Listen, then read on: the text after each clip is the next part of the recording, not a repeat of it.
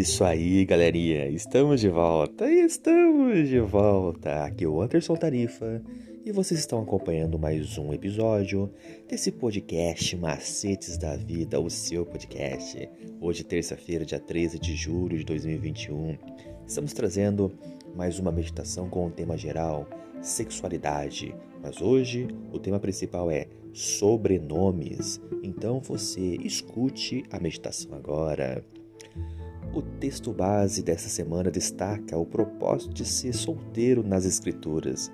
Embora o contexto histórico trate das pessoas que normalmente eram excluídas de fazer parte do povo de Deus, Isaías 56 prevê uma época em que estrangeiros e eunucos seriam plenamente aceitos. O que Isaías apresenta é uma promessa que transcende as bênçãos do casamento e da família. Enquanto as culturas antigas encontravam segurança nos cônjuges, especialmente no marido e no número de filhos, Deus promete que aqueles que forem fiéis a Ele receberão uma bênção maior, Ele próprio. Em outras palavras, mais do que os prazeres do casamento ou a alegria dos filhos, a segurança do status e a garantia da família, Deus dá a si mesmo a sua casa, o seu nome e a sua alegria. Isaías 56 é um apelo para que os solteiros demonstrem a sua devoção a Ele por meio da piedade, obediência, justiça e verdade. Isso glorificaria a Deus muito mais do que o casamento ou a criação de filhos.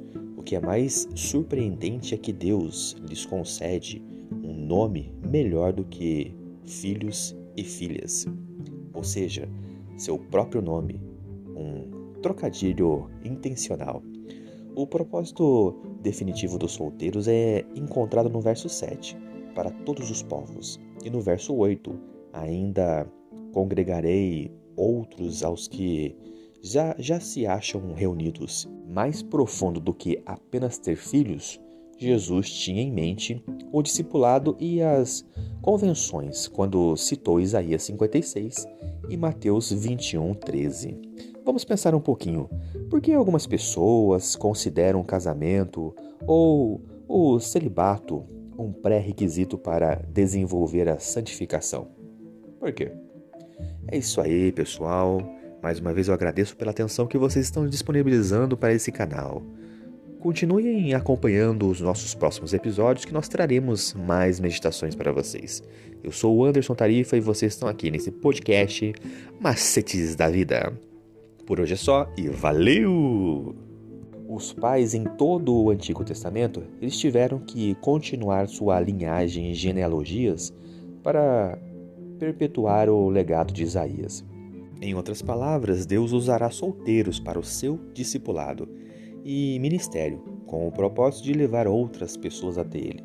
Isso significa que o reino de Deus não cresce biologicamente, mas por meio do discipulado e de relacionamentos, por meio da regeneração, não da procriação sexual.